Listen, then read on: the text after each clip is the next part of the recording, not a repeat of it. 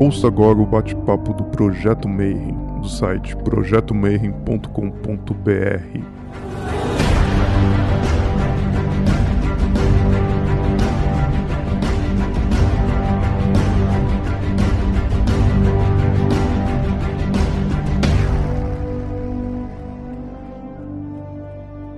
dia para você que é de bom dia, boa noite para você que é de boa noite, boa tarde para quem estiver assistindo isso aqui depois no YouTube. Como a gente está de quarentena, não vai ter simpósio de hermetismo esse ano, então o Projeto Mayhem resolveu fazer o nosso próprio simpósio, cada um na sua casa. Então, para isso, a gente está convidando a galera que manja dos assuntos para bater um papo sobre magia, hermetismo e ocultismo e satanismo. E o convidado de hoje vai ser Thiago Tamussauskas. Eu vou pedir para ele se apresentar para você, porque se eu for apresentar e falar um monte de coisa, talvez eu fale umas coisas que eu não poderia. Então, por favor, em primeiro lugar, seja bem-vindo, Tiagão. Olá, boa noite, bom dia, boa tarde todo mundo. É um prazer estar aqui com vocês, falar um pouquinho sobre alquimia. Bom, eu acho que o meu trabalho público que mais deve ter tido contato com vocês foi trabalhar no, no projeto Morte Súbita, durante a segunda e terceira encarnação dele na internet, onde eu escrevi diversos textos sobre diversos assuntos com diversos nomes diferentes. Alguns desses nomes vocês devem reconhecer, outros não, porque eu usei uma vez ou outra. Mais recentemente, eu escrevi um livro sobre alquimia, onde eu tento dar uma abordagem mais moderna, mais prática, sobre um assunto que geralmente é bastante rebuscado.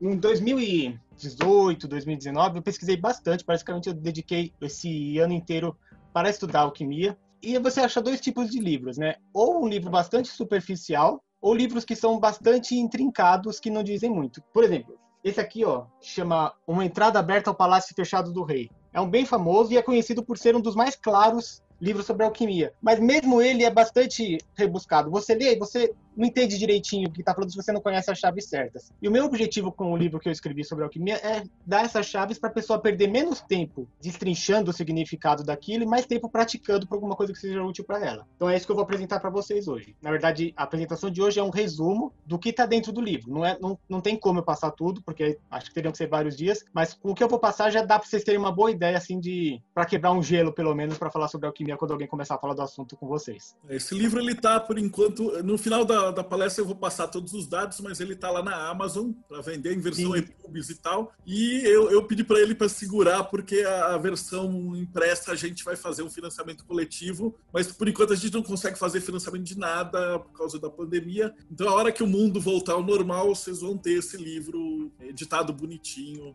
da forma que a gente está acostumado. Então, Tiagão, vamos fazer o seguinte: a Primeira pergunta, então, o que, que é alquimia? Vamos lá. Essa pergunta está dentro da apresentação. Se você quiser, eu já posso entrar dentro dela. Mas, basicamente, a alquimia é uma metodologia de ascensão da consciência. É uma forma de você mapear e de você fazer algumas coisas para você explodir a sua cabeça, no bom sentido. Eu não vou falar da parte histórica, porque essa parte assim é bastante data, bastante nome, tá lá no livro também para quem tiver interesse. E acho que o que dá para falar da parte histórica é que cada época fez uma leitura diferente da alquimia.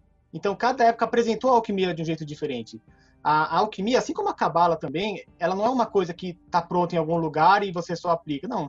Cada geração desenvolve ela um pouquinho, interpreta de um outro jeito, dá uma outra forma ou avança para um lugar que ninguém tinha avançado antes. Então, dizem que a alquimia começou mesmo lá atrás, onde tudo começou, né, no Egito. É, até essa palavra de alquimia vem de Kemet, que é o nome que os gregos davam para o Egito, terra preta ou a terra dos negros é a arte dessa terra. Então, lá no Egito já tinha pessoas estudando alquimia. Aí depois foi para os gregos, depois foi para os muçulmanos, para os árabes, voltou, foi para a Europa, foi para a América e está aqui hoje com a gente. Cada época deu uma cara diferente. Então, os, os muçulmanos vão fazer uma interpretação islâmica da alquimia, assim como os europeus vão fazer uma interpretação cristã da alquimia. E acho que, respondendo essa primeira pergunta do Jonatas, a principal diferença da alquimia de hoje em dia é esse descolamento de uma religião específica e essa aproximação mais para uma espiritualidade mais generalista. Acho que dá para dizer que é a principal diferença começou lá no Yang, talvez o maior alquimista do século XX. Bom, vocês estão vendo esse símbolo aí na, na tela? Tá tudo ok, pode mandar pau. Beleza. Esse símbolo, pessoal, é o símbolo da pedra filosofal que a gente vai explicar direitinho também o que, que ela é, mas é um símbolo que vocês vão ver bastante, não, não hoje, mas se vocês forem pesquisar, ele aparece várias vezes em vários momentos diferentes. O nome princípio alquímica é uma homenagem, né, tanto ao princípio da discórdia como ao princípio da matemática do Newton, que a ideia é justamente essa, é dar um livro base, um começo para todo mundo poder explorar a alquimia e quem sabe até modificar ela, fazer ela crescer. No final do livro eu faço um convite para quem quiser entrar em contato comigo se tiver alguma ideia para melhorar, mas é um ponto de partida que a gente vai falar aqui para vocês a fonte, de onde eu tirei tudo isso? Bom, foi um estudo aprofundado de um ano e meio, 2018, 2019. Teve, tem alguns ensinamentos Rosa Cruz no meio, mas não é só isso. Tem coisa da Cabala. É uma grande mistura, tem coisa da psicologia moderna. E é uma releitura que vocês vão ver que depois de você pegar um certo vocabulário, vocês vão conseguir ler qualquer texto alquímico da, da Idade Média, dos taoístas, que tem uma parte também alquímica dos taoístas, ou dos muçulmanos com essas chaves vocês conseguem entender qualquer texto fica bastante mais claro. E vocês veem que não precisa, talvez hoje em dia não precise mais ser tão rebuscado assim, mas ainda assim é legal porque tem metáforas interessantes que eu acho que tem que ser preservadas. Existem dois jeitos de você interpretar errado a alquimia. O primeiro deles é você partir do ponto de que é tudo literal. Ah, vamos transformar chumbo em ouro, então vou ficar rico. Isso não faz sentido. Tradicionalmente, os alquimistas chamam essas pessoas que levam para o lado literal de sopradores são as pessoas que ficam na parte vazia. Por que sopradores? Tem a ver com a arte da vidraçaria. Porque enquanto os alquimistas estavam preocupados em fazer a transmutação dos elementos, os sopradores estavam preocupados só com o vaso, só com a embalagem. Então tem esse sentido também. Tem um outro sentido que é você falar que é soprador porque só sai da boca dele ar. Então ele não fala nada com significado real. E a alquimia tem um significado muito mais profundo. Outro significado possível é uma ideia pejorativa de que é de flatus, então é como se eles peidassem pela boca. E eu não sei, eu nunca vi isso em lugar nenhum, mas talvez essa seja a única explicação plausível para o Pitágoras ser contra a pessoa comer feijão, porque é um símbolo para isso também. É uma coisa que eu... Você encontra também na Idade Média uma série de, de textos onde tem os, os demoninhos tocando flauta pela bunda. É, exatamente. Então tem a ver com o Pedro, é que é, é falar merda, né, basicamente. Os sopradores são isso. É quem interpreta a alquimia no pé da letra. Mas hoje em dia existe outro tipo de soprador, que é aquele cara que fala assim: "Ah, então tá bom, então é uma metáfora". Ponto final, acabou.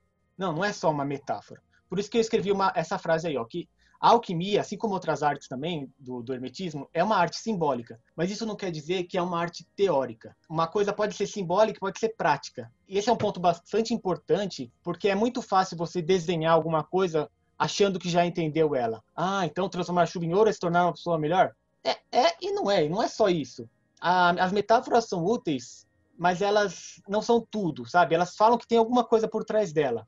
Então acho que isso é bastante importante entender também. Tem dois tipos de sopradores, os que levam tudo pro literal, que acho que hoje em dia não existe, né? Ninguém que realmente acha que vai transformar chuva em ouro, a não ser em termos de química bem avançada, mas aí é outra história. Mas o que existe bastante é gente que fala ela que diz bem alguma coisa só porque é um símbolo e os símbolos são uma coisa só abstrata. Bom, aqui está a minha definição que eu uso no livro, né, do que, que é a alquimia. É uma metodologia de expansão da consciência, uma metodologia de ascensão. E historicamente tem várias formas de você conseguir fazer isso, né? De você expandir a sua consciência, você se tornar maior do que você é. Tem uma música do Bob Dylan que ele fala assim: quem não está preocupado em nascer está preocupado em morrer.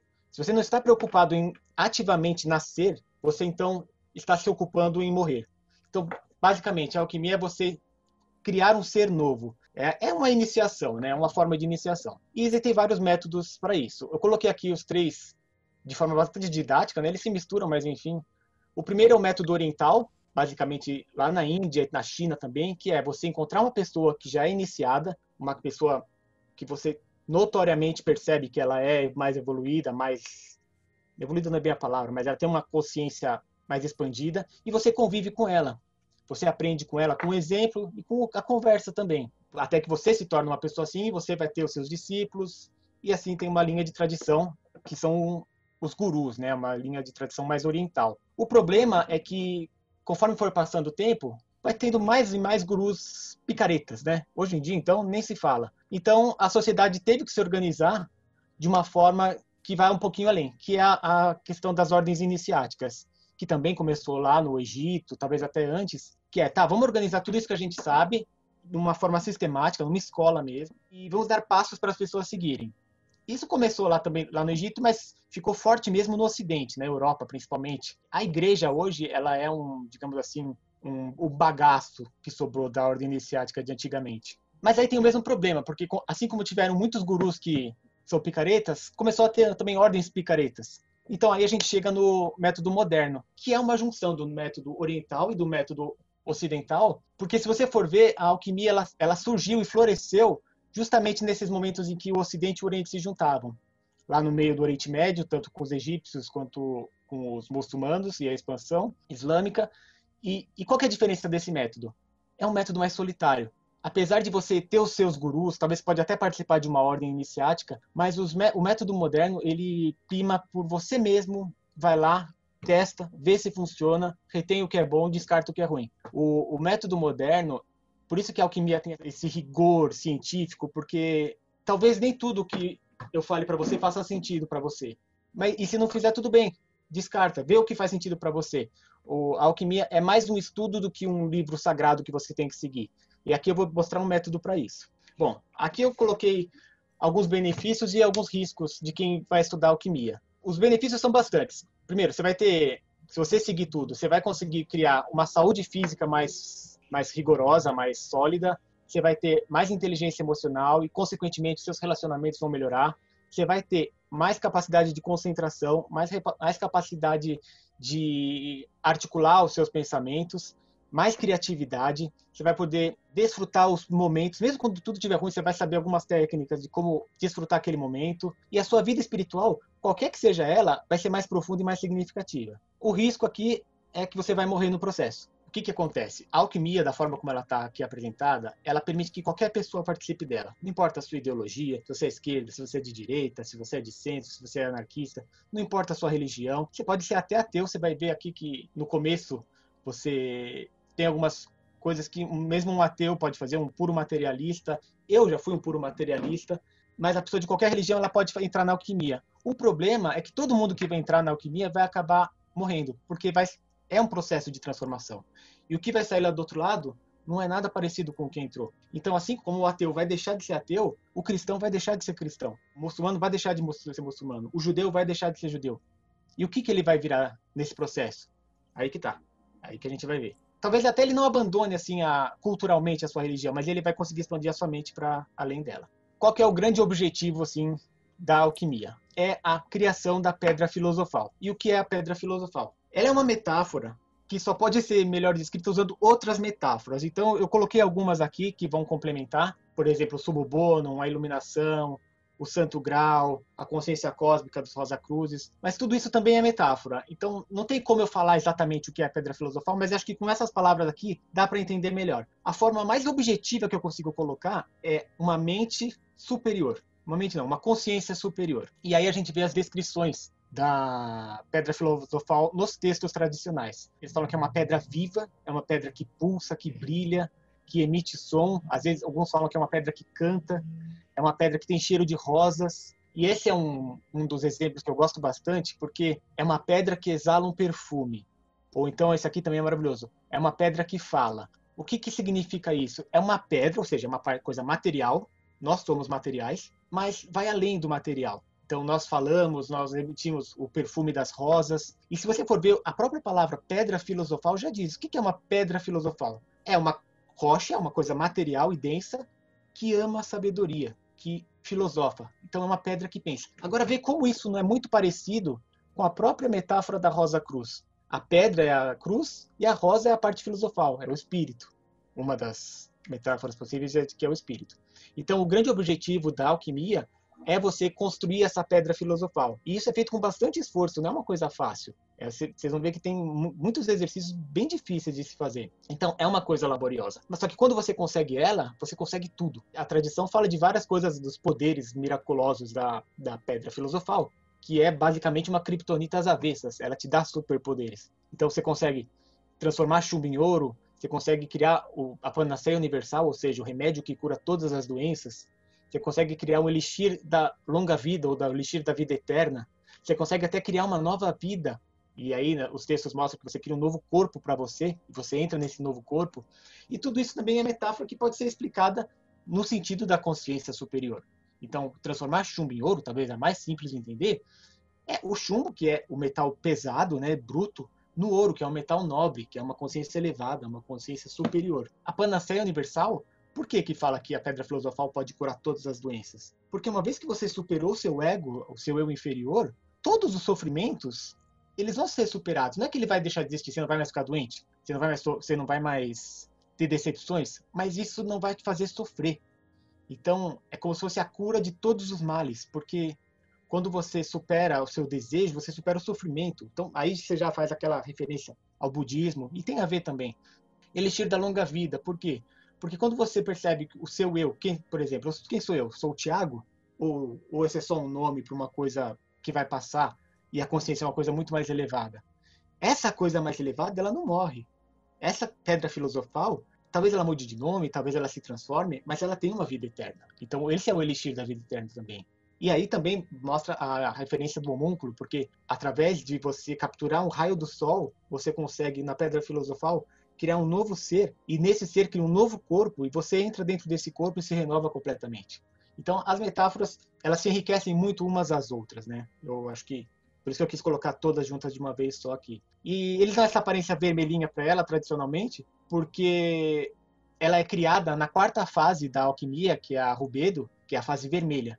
Então faz sentido. E a descrição dela é sempre esse parte mais cristalina, vermelha. E se pudesse fazer, eles fariam ela brilhante e pulsante. Bom, agora a gente começa na parte prática. O que, que você precisa para começar na alquimia?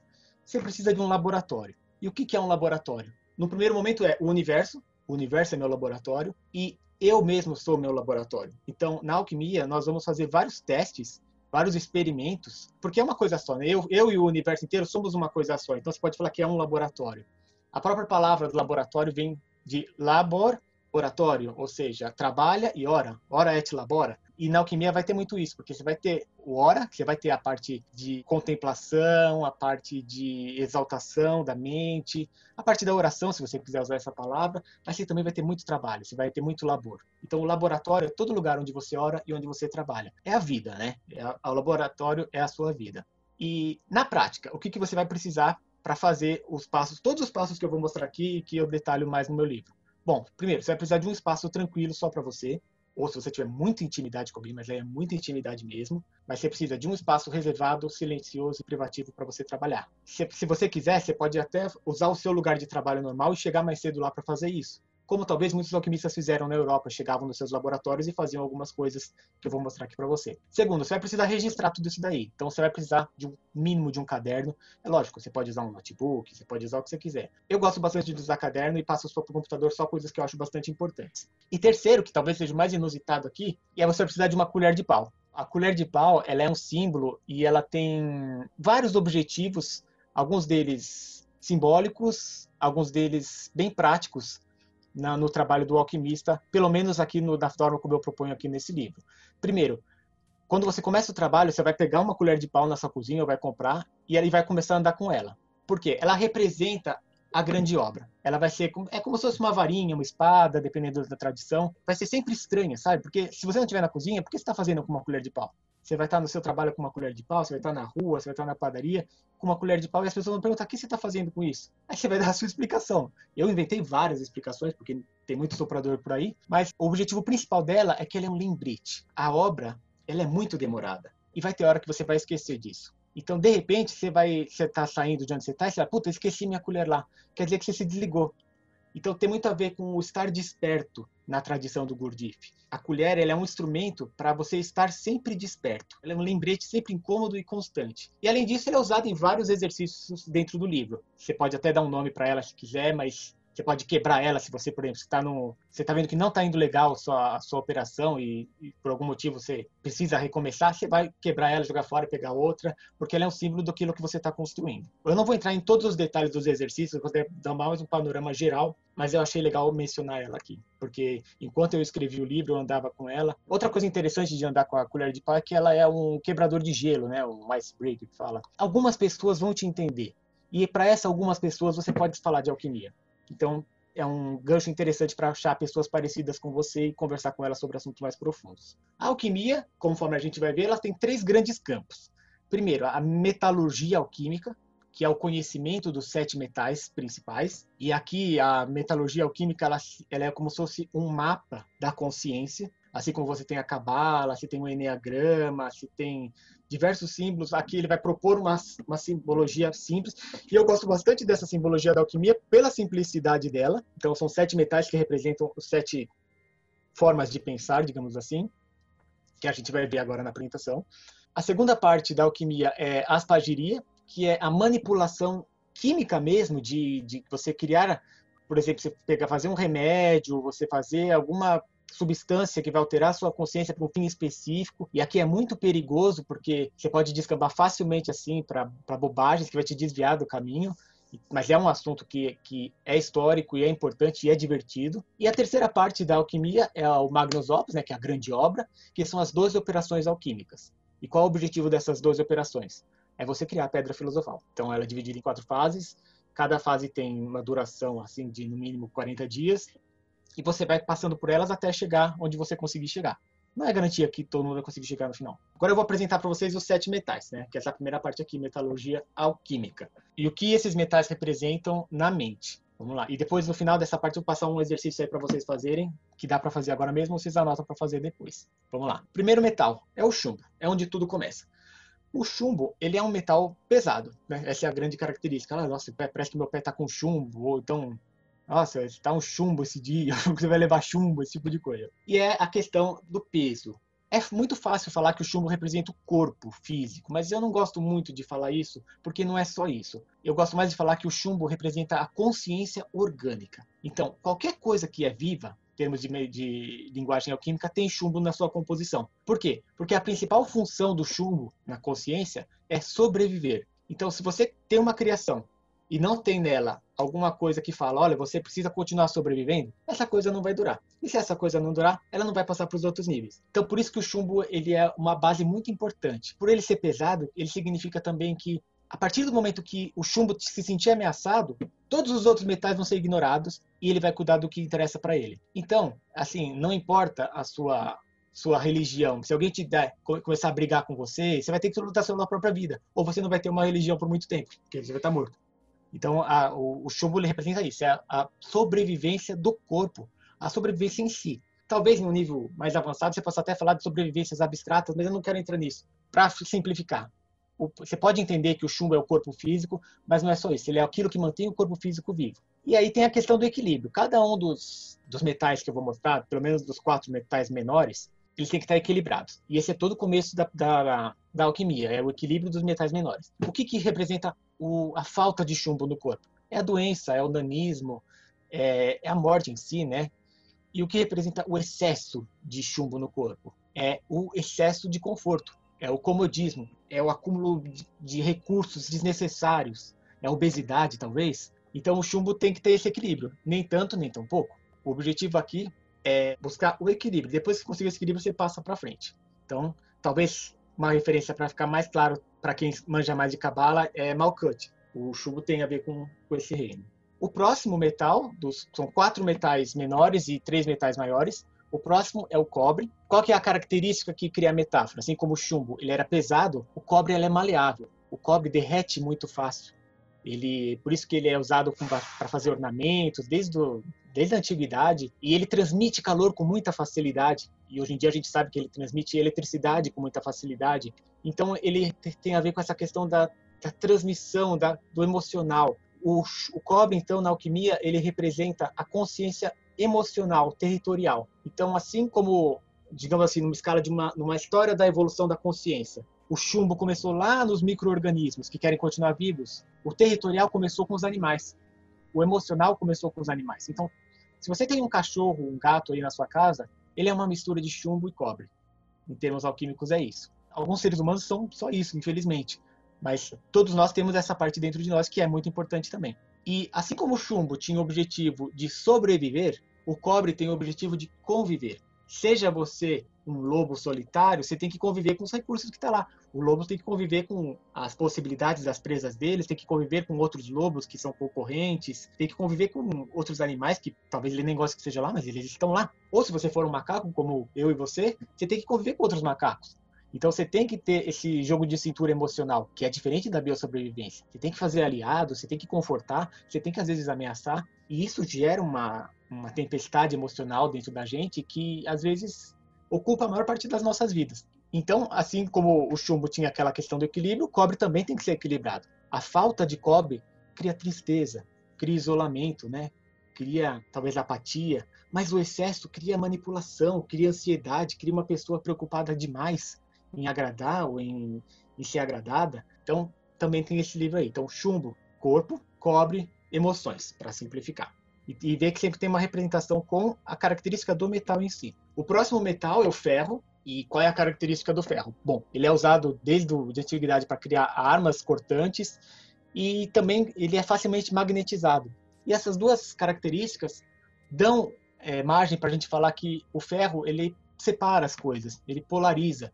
Então o, o ferro ele é a consciência intelectual, ele é o pensamento, ele é a racionalização.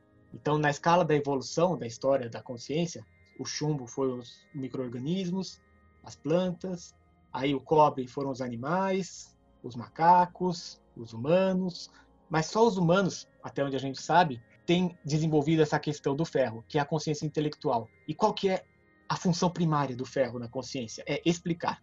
O ferro é viciado em explicação. Ele é presente em todos os seres humanos, em graus menores ou maiores. Ele também precisa ser equilibrado. A falta de ferro, o que, que ela cria? É a ignorância. Eu não sei explicar o mundo. Eu não sei por que, que chove, eu não sei por que faz trovão, eu não sei nada. Mas o excesso é você achar que sabe tudo. Você tem a explicação para tudo. Então, você nem precisa ouvir os outros, você só você ensina, você não aprende. Então, você cria presunção, intolerância. E aí você já começa a ver. Ah, então todo ser humano é uma mistura de chumbo, ferro e cobre, mas está faltando alguma coisa aí, que é o, o, próximo metal que a gente vai ver, que é os que fecha os quatro metais humanos. Dá para falar que assim, esses são os quatro metais terrestres. É os quatro metais que todo terrestre tem hoje em dia. Depois a gente vai ver que a consciência extraterrestre, se quiser colocar assim.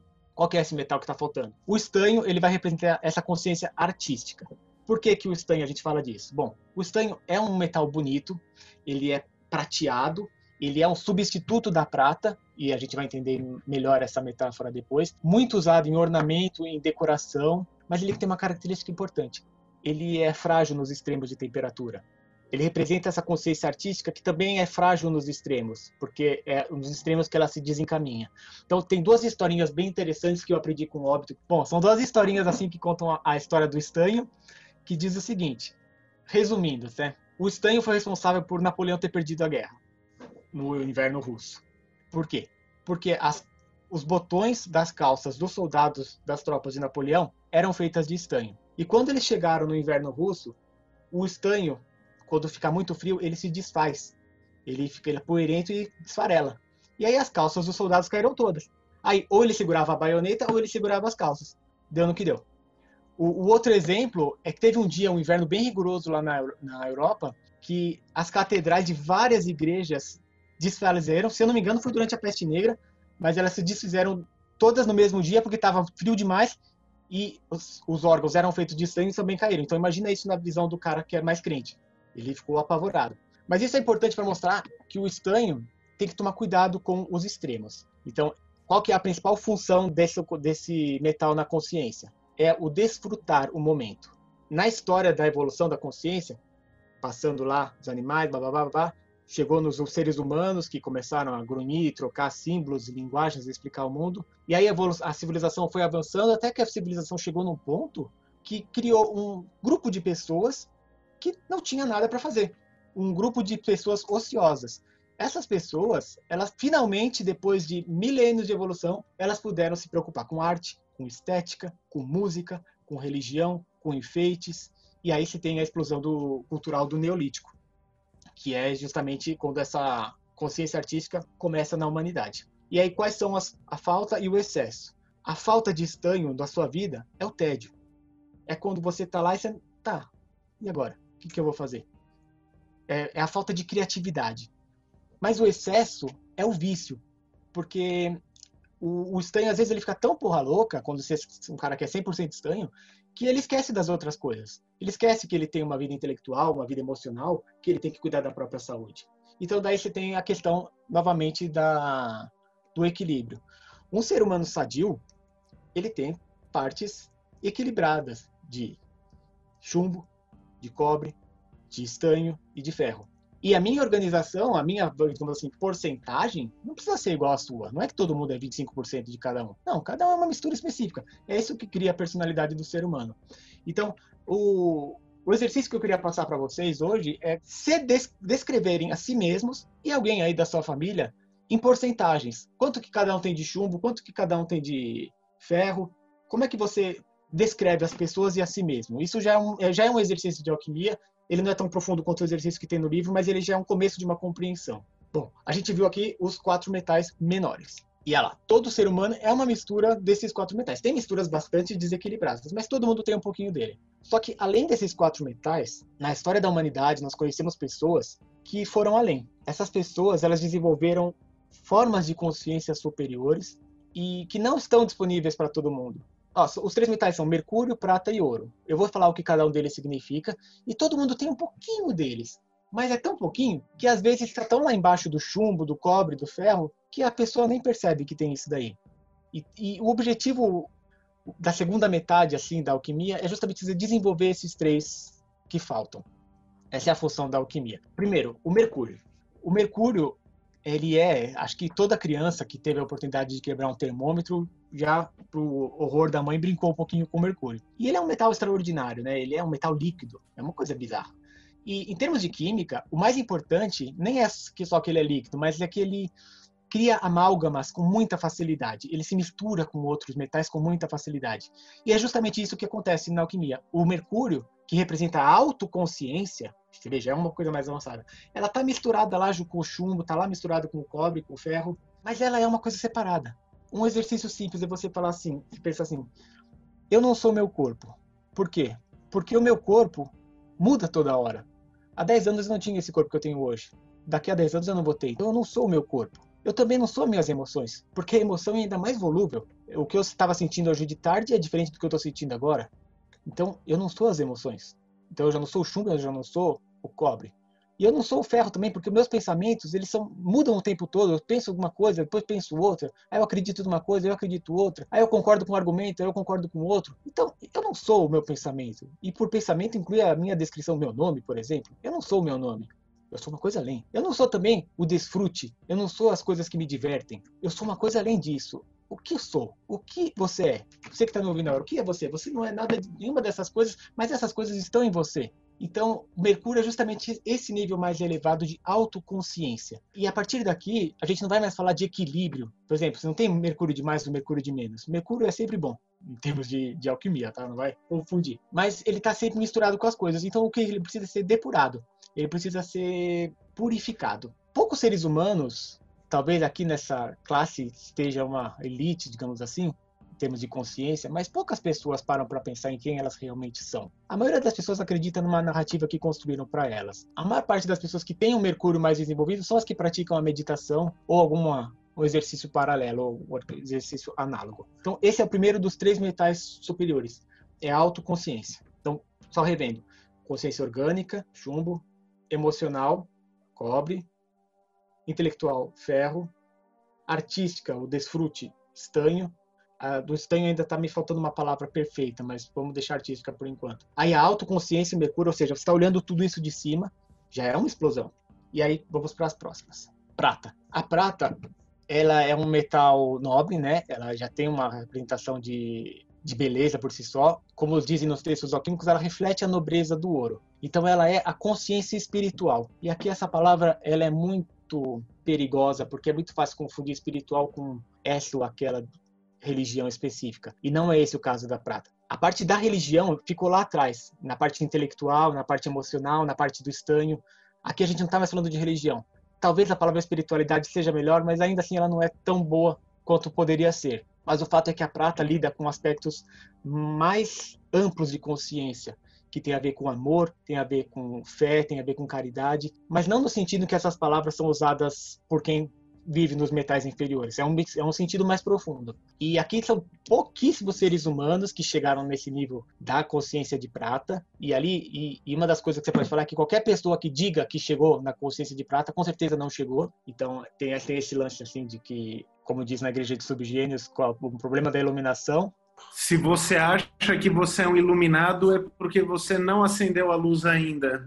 É, alguma coisa assim. A prata é mais ou menos isso. Ela é uma, é uma questão da espiritualidade acima e além de todas as religiões. Talvez só os grandes iniciados tenham chego realmente nesse nível de consciência. E saber como isso já é grande, talvez. Não, vai, vou chutar um nome aqui. Talvez São Francisco tenha chego.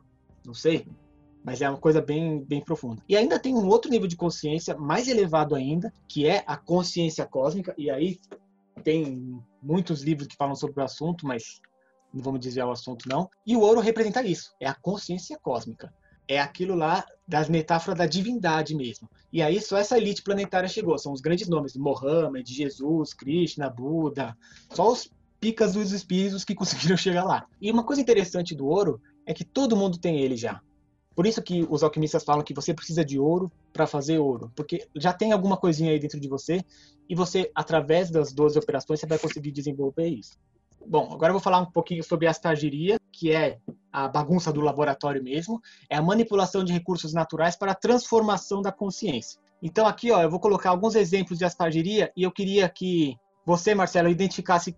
É bem fácil, só para ficar bem claro quais são os metais de, que estão envolvidos. Então, por exemplo, tem alguém nervoso na sua casa, você vai lá e faz uma aguinha com açúcar para a pessoa ficar mais acalmada, ficar mais confortável, se sentir mais segura.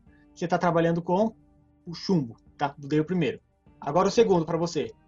Você vai estudar e você vai fazer aquele café para você estudar melhor. Você está trabalhando com qual metal? Ferro. Ferro, perfeito. Ou então você vai fazer um drink para animar uma festa, para as pessoas ah, interagirem melhor. Exatamente. Perfeito. Ou então você vai fumar um baseado para quem fuma, para quem gosta, para relaxar. Você está trabalhando com estanho. A questão aqui, você está vendo que tem algumas drogas aqui ilegais, e, e a questão é a seguinte: em termos práticos, não tem muita diferença entre o açúcar e o café, alguma droga mais leve e tal.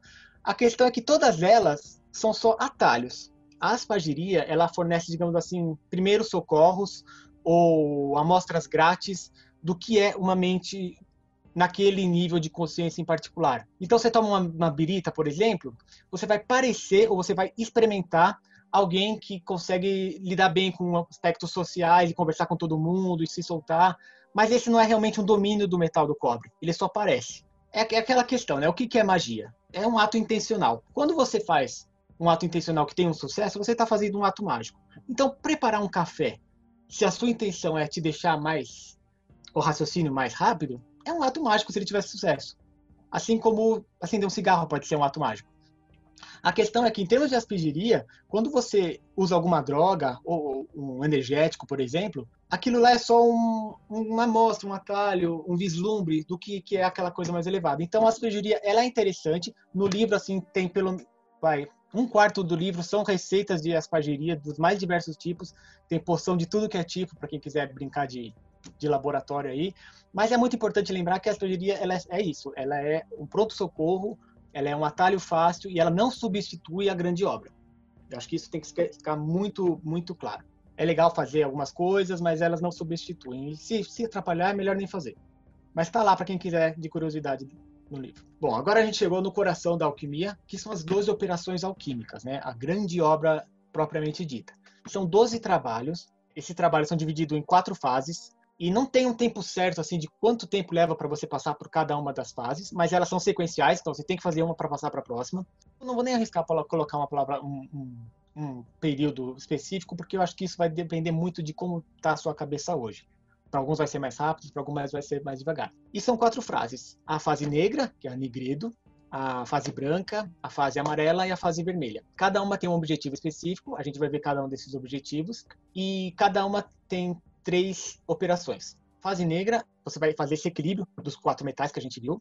Depois terminou, beleza, vai para a fase branca, que é o bedo, que você vai purificar os metais maiores, então vai purificar o mercúrio, vai purificar a prata, vai purificar o ouro. Depois chega a cítrita, que aí você vai fazer esses metais que já estão purificados, eles crescerem na sua vida. E por fim, a fase vermelha, que é a rubedo, que você vai finalmente criar a pedra filosofal, que é análogo à conversação com o sagrado anjo guardião ou a sua verdadeira vontade, enfim. Bom, a primeira fase é a Negredo. Gente, eu não vou detalhar o que tem cada uma dessas operações, tá? Tem cada uma dessas operações tem um capítulo próprio e ela tem coisas para você fazer, tem testes, experimentos e tarefas que devem ser feitas. Eu não vou entrar nessas tarefas aqui, eu só vou explicar o, que, o objetivo de cada uma dessas fases. Só que lá no final da operação, do final da apresentação, eu vou deixar um exemplo da decantação. para quem quiser começar ou dar uma olhadinha, não vai ter tantos detalhes quanto tem no livro, mas já é só para vocês entenderem que é bem trabalhoso isso daqui para a pessoa. Bom, a fase do nigredo, que é a fase negra, ela é análoga ao trabalho da sombra da psicologia junguiana, que é aquele lá, é aquela criação do espelho negro que você vai olhar, vai se conhecer, vai ver os seus defeitos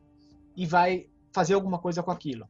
Cada uma das fases tem um pássaro que, que a representa. A primeira ela é representada pelo corvo, porque o corvo é um animal muito esperto e a sombra é assim. A sombra, o aspecto sombrio da nossa, nossa psique, ele é muito esperto, ele é muito mais esperto do que a gente. Então, e ele vai fazer de tudo para enganar, para racionalizar, para justificar, para confortar, para que você não veja as partes desagradáveis da sua da sua consciência. Mas se você não vê, você não consegue passar para a próxima fase. Então, essa fase é muito importante. Então, o que, que é a decantação? É o processo de você conhecer os quatro metais. Como é que eles se manifestam para você?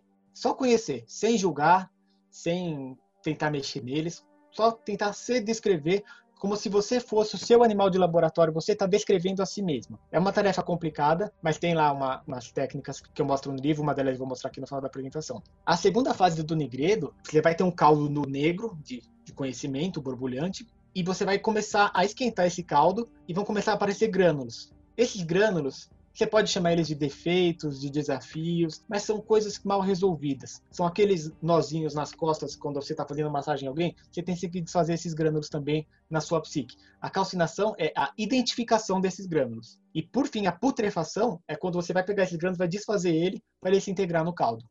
Então essa é a fase do nigredo. É o trabalho com a sombra que passa por conhecer a si mesmo, identificar as suas, seus desafios e fazer essa reintegração desses aspectos sombrios da sua, da sua natureza. Passando dessa fase, o caldo ele vai começar, numa linguagem alquímica, a ficar a embranquecer. Quando ele ficar branco, quer dizer que os quatro metais estão equilibrados. E aí você pode passar para a próxima fase, que é o albedo. O animal que representa essa fase, na fase branca, é a águia. Por quê? As descrições dos bestiários diziam que a águia era vivia muito tempo, vivia séculos. Não é ciência que eu estou falando, é, é coisa de, de tradição. A águia ela vive muito, então isso já representa que essa fase ela demora muito, talvez seja a fase mais demorada de toda a operação, mas também a águia ela enxerga longe.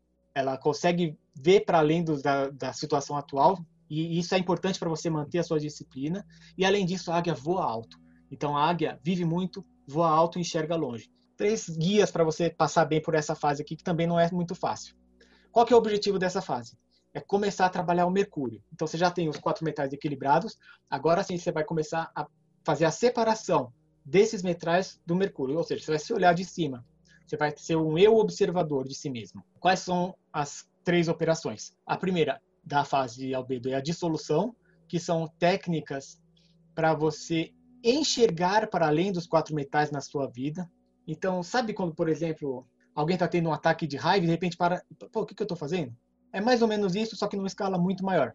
É você conseguir, em vários momentos do dia, através de várias técnicas, conseguir enxergar para cima dessas consciências primitivas que a gente estava falando antes. O segundo, operação do albedo, já é a técnica da criação de realidades próprias dentro desses quatro metais. Então, na primeira, você dissolve aquilo que não está muito legal, no, sentido de não, não de desfazer, porque isso foi feito na fase anterior, mas no sentido de transcender você enxergar acima, né? Você subir no monte e ver a floresta inteira. E a coagulação tem a ver com você criar realidades particulares nesses quatro metais. Então, será que é possível você se sentir, falando em termos de chumbo, você se sentir confortável com alguma coisa que antes era desconfortável? Então, esse é o mercúrio atuando na coagulação no chumbo. Será que você consegue ficar feliz do nada? É o mercúrio atuando no cobre. Será que você consegue pensar como o seu oponente intelectual está pensando, mas de forma honesta, não não de forma para chacota nem nada disso, mas você consegue pensar de uma forma diferente da que você está pensando. Você consegue acreditar no inacreditável, mesmo que seja por alguns instantes. Isso é o Mercúrio atuando sobre o ferro. O, o estranho é você consegue desfrutar, mesmo quando está um caos lá fora, você consegue ser feliz no meio de uma pandemia, por exemplo, ou com parentes seus morrendo ou com você por uma dificuldade qualquer, você consegue ter esse controle psicossomático, você consegue ter essa independência Você consegue criar essas realidades nesses vários tipos de, de mentalidade? Então, essa é a parte da coagulação. É uma parte bastante intrincada.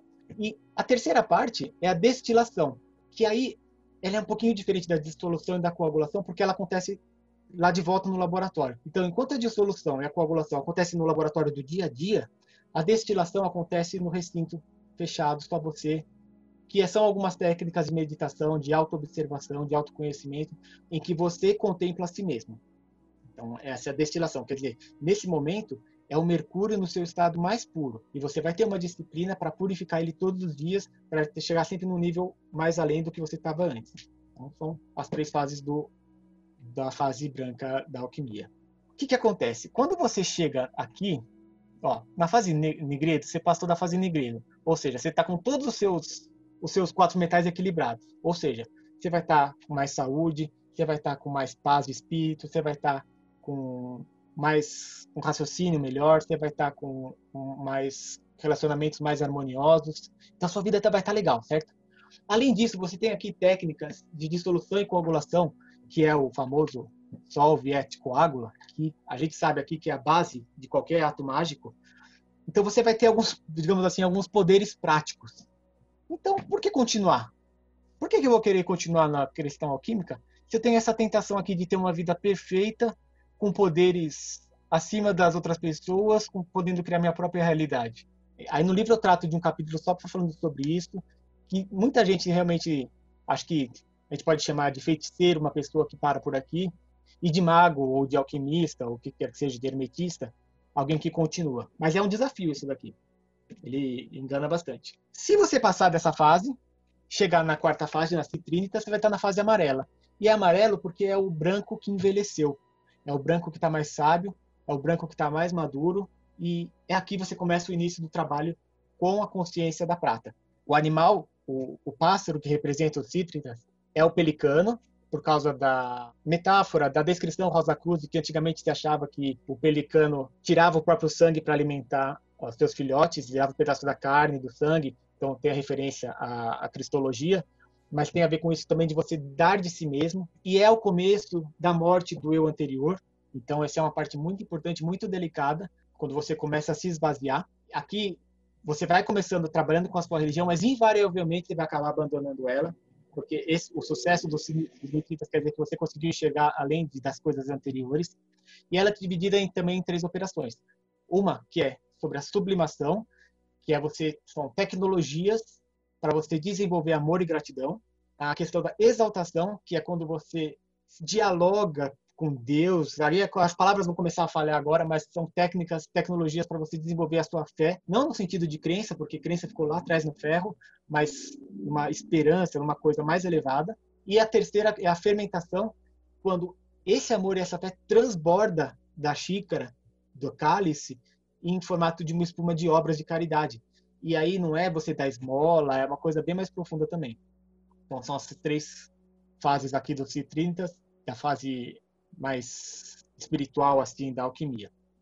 Quando você passar dessas três fases, que talvez não passe nunca e tudo bem, tem a terceira fase, a quarta fase, que é a rubedo, que é a fase vermelha, representado pelo animal da fênix, porque aí o pelicano já morreu e ele vai renascer numa nova forma, uma forma mais poderosa. E aqui tem a ver, aí sim, com a conversação com o sagrado anjo guardião, com o seu descobrimento da sua verdadeira vontade. E aí nada te para. É difícil usar, não falar sem parecer exagerado, mas as coisas acontecem junto com você. E aí tem três operações que te ajudam a chegar nesse ponto. A primeira é a tintura, em que você vai imitar sem imitar. Você vai imitar o seu, o seu Deus, o seu eu superior, sem imitá-lo, sendo você mesmo. Não tem como você entender isso se você não passou pelas fases anteriores, ou se você não tem, pelo menos, talvez em outra vida tenha passado por alguma delas. A segunda fase, a segunda operação é a conjunção, é quando esse ser de cima e esse ser de baixo se juntam. Então, Aí o Siddhartha vira o Buda, Jesus vira Cristo e você vira sei lá o quê. Então, essa é parte da conjunção. E a parte da projeção é quando você aprende a extrair sem consumir. Aqui você já tem a pedra filosofal, ela já está com você, é a rubedo, ela é vermelha. E na parte da projeção, os textos alquímicos falam do pó de projeção, que é um pozinho que você tira da, da pedra filosofal e com ele você faz chumbo em ouro, você transforma sangue em saliva, besta em gente, você consegue voar, você consegue fazer o que quiser. E mais importante, você consegue ajudar outras pessoas a desenvolverem a sua pedra filosofal. E às vezes uma conversa, às vezes nem precisa falar de alquimia, porque tem várias formas de chegar nesse resultado, mas você extrai sem se consumir.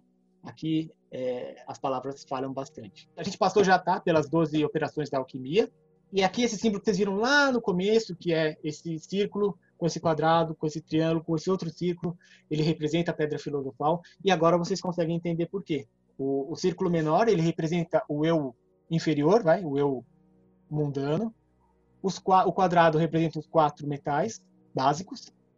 O triângulo, os três metais superiores.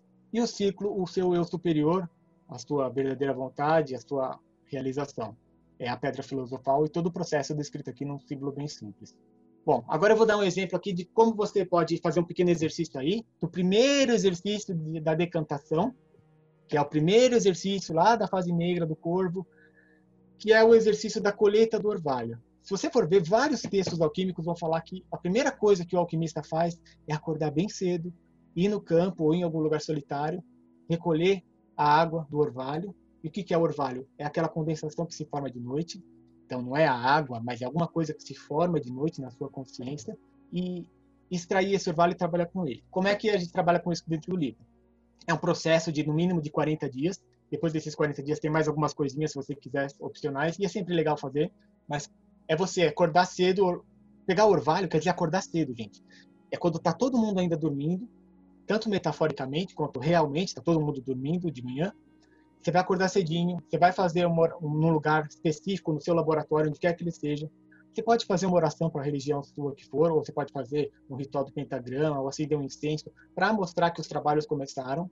Aí você vai recolher o orvalho em dois sentidos. Primeiro, você vai anotar os sonhos que você teve naquela noite, só anotar. Segundo, você vai anotar os acontecimentos do dia anterior e descrevê-los. Aí você vai fazer uma análise baseada nos quatro metais. No chumbo, a parte concreta. O que de fato aconteceu no dia anterior? Você vai descrever de forma mais jornalística possível. Não precisa entrar com muitos detalhes, você não vai ficar escrevendo um livro inteiro. Mas o que é importante? O que de fato aconteceu? Você vai saber o que é, o que é importante em cada dia. Segundo, como eu reagi emocionalmente àquilo? Sem se julgar. Você fala, eu fiquei triste, eu me senti assim, eu fiquei feliz, eu me senti assado, e vai descrever suas reações emocionais. Depois você vai se analisar intelectualmente. Como eu interpretei isso? Como é que o meu túnel de realidade enxerga as coisas que estão acontecendo na minha vida, no mundo, com as pessoas que eu amo? Como é que são essas interpretações intelectuais e racionais e simbólicas? E quarto, quão criativo eu fui durante todo esse processo? Será que eu passei o dia no automático, só sendo levado, ou tive um processo criativo no meio? Eu atuei, eu, eu fui um artista da minha vida. Aí você vai fazer essas análises e no, e no, seu caderno você vai escrever o que for importante. Você não precisa escrever os quatro todos os dias. Se quiser, pode escrever também, mas você vai fazer essa análise. Aí você vai fazer isso por 40 dias, vai fazer o registro da sua vida e você vai, você vai perceber que você vai criar um conhecimento tão grande de você mesmo que talvez você queira levar esse exercício para o resto da sua vida. E aí você vai poder começar a fazer experimentos consigo mesmo. Por exemplo, você fez os 40 dias, tá? Agora, e se eu fizer jejum? Se eu fizer um jejum, isso, o que, que vai mudar? No meu padrão de comportamento, nas minhas tendências de pensamento. Ou se eu não comer carne, ou se eu não falar com ninguém, o que, que isso muda? E aí você vai fazer alguns experimentos. Esses experimentos e esse processo de colheita do orvalho e deixar a água do orvalho decantar para formar aquele caldo é o processo de decantação. Bom, acho que é isso, pessoal. Aqui eu coloquei o link da Amazon para quem quiser comprar o livro pelo Kindle. Estou negociando aí com o Marcelo se a gente quer fazer um financiamento coletivo, aí talvez até uma uma versão já enriquecida com os insights de vocês, porque, sinceramente, eu não tenho muito com quem conversar desses assuntos, então é sempre bom ouvir um feedback de todo mundo. Acredito que tudo é muito sincronizado. Então as coisas acontecem assim, tipo, desde que eu comecei a estudar magia, sei lá eu, quando as coisas sempre acontecem quando elas têm que acontecer, tudo encaixa de um jeito fantástico, né? Sim. Eu ia aproveitar para tipo, elogiar muito o Thiago, sim, tanto ele quanto o Hobbit, quanto a galera do Morte Súbita, desde os primórdios da internet, que a gente acompanha post, né? Ah, o pessoal brincava e falava assim que ah, a teoria da conspiração era o pessoal do lado branco e o, o Morte Súbita era o lado negro, né? É. Porque os é, né? E a gente trabalhava com tipo um público que era muito, muito externo. Então não dava para fazer as coisas que vocês faziam a gente não tinha condição, por exemplo, de colocar lá o, o livro do Lavey, porque o hum. sedentário lidava com toda aquela casca que hoje seria o YouTube, o Instagram, Sim. esse povo de fora. E os caras iam ter toda a visão errada. E aí eles passavam por essa barreira, davam uma filtrada, aí entravam no morte súbita, e aí você tinha uns outros exercícios e umas coisas também mais é, aprofundadas, né? E no final acho que tudo acontece desse jeito, né? Você precisa criar barreiras e filtros, são as chaves do labirinto para a galera conseguir ir entrando, né, para dentro desse experimento. Ah, com certeza. E eu acho que talvez seja uma oportunidade legal para quem está aqui na, na live. Eu não, nem vi quantas pessoas tem, mas enfim, quem está é porque tem que estar. Tá, para essas pessoas fazerem os experimentos e passarem o feedback para mim, para a gente poder enriquecer esse livro, transformar ele numa coisa mais significativa, uma coisa mais rica, assim, com a vivência de todo mundo. Eu acho que pode ser uma oportunidade de a gente criar uma coisa bem legal, assim, que não foi feito ainda em lugar nenhum. Não, com certeza absoluta vai ser, porque ah, não só o pessoal que está pegando teus livros em EPUB, mas a galera que vai é, passar e fazer esses exercícios, né? E não adianta também, assim, o que você falou hoje, nessa uma horinha, uma horinha e pouquinho, é praticamente se o cara pegar isso, gravar, escutar e realmente colocar em prática, cara, a vida do cara vai melhorar. Você deu só o segredo de você ter uma vida perfeita. O problema é que os filhos da puta não fazem. É, o que eu acho bastante legal da alquimia, da, da proposta da alquimia, é que ela te dá um incentivo para a experimentação. Então, é, é, diferente de você ter, por exemplo, um, um, livro que vai te falar que tudo que você tem que fazer exatamente. Não, é uma ciência realmente, é uma ciência da consciência. Então, eu acho que isso é legal porque as pessoas um pouco elas têm um pouco de alergia a quem chega falando tudo o que tem que fazer, a autoridade. E, e aqui a questão é que você vai ser autoridade, você que vai testar isso e vai falar se funciona ou não. Posso até me intrometer agora que você não, terminou não, não. palestra? Ótimo. Né, uma coisa até do que vocês estão falando que é incrível é que é aquilo, você teve o surgimento das ordens iniciáticas, que era uma coisa muito fechada, e até pelo fato de ser uma coisa que você tinha que ler e escrever, no começo era fechado para quem sabia ler e escrever, então era um pessoal endinheirado, eram os, uh, o pessoal bem de vida, vamos dizer.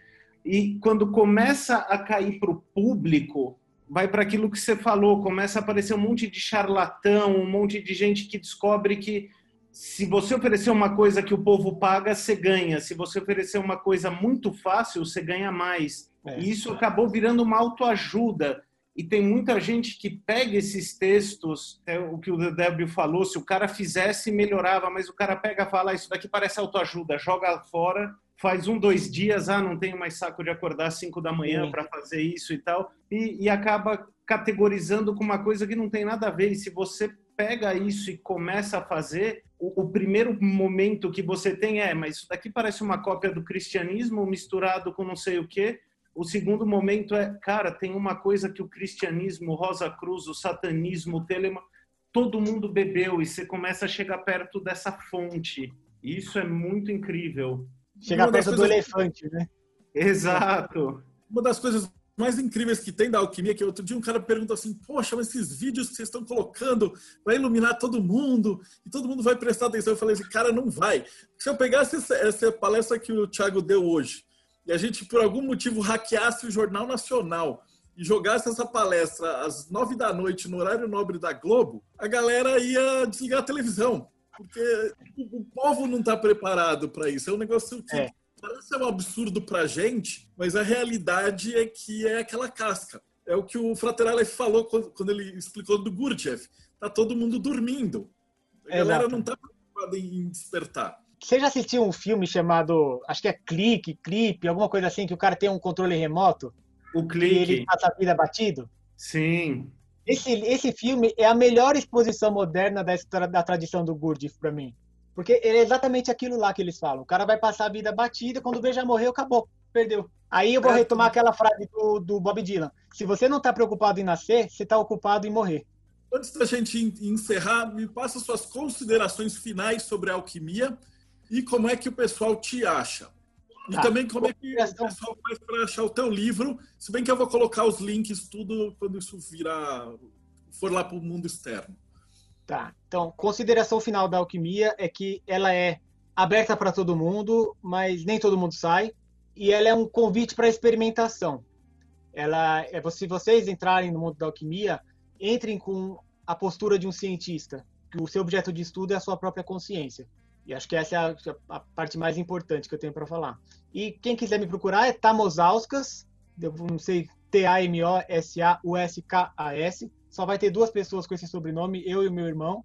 Aí você chama os dois, fala abracadabra pros dois. Se eu souber, eu adiciono vocês, que eu vou saber que vocês vieram daqui. E quem quiser o meu livro, gente, ele tá só na, na Amazon por enquanto. Eu tentei fazer lá no Clube dos Autores, mas não ficou legal. Então vai ficar legal mesmo, uma versão revisada. É tipo capa com, com papel é. pólen. Com, com e não só isso, sabe? É, eu acho que o mais legal é essa oportunidade de, de ter o feedback do pessoal e enriquecer a obra. Aí vai ser uma coisa não, bem parruda mesmo. Tem uma coisa que eu aprendi nesses anos é que tipo as coisas saem quando elas têm que sair, cara. E aí eles vão sair do melhor jeito possível que elas têm que sair. Cara, é de novo, aí. muito obrigado de coração por ter participado. Sabe que eu sou fã de vocês. E, na verdade, toda a galera que está escutando já é fã. Eles só nunca tinham visto, visto vocês pessoalmente. Já conhecem de longe os textos de vocês, né? Então, para você que está aí assistindo a gente no bate-papo, acontece às terças, quintas e sábados com a galera sobre diversos assuntos interessantes aí do hermetismo. Como o Thiago falou, quanto mais gente a gente entrar em contato, aquela metáfora da, da colher de pau é fascinante. E Cara, quanto mais gente colher de pau. essa colher de pau, mais gente vai poder começar essa jornada.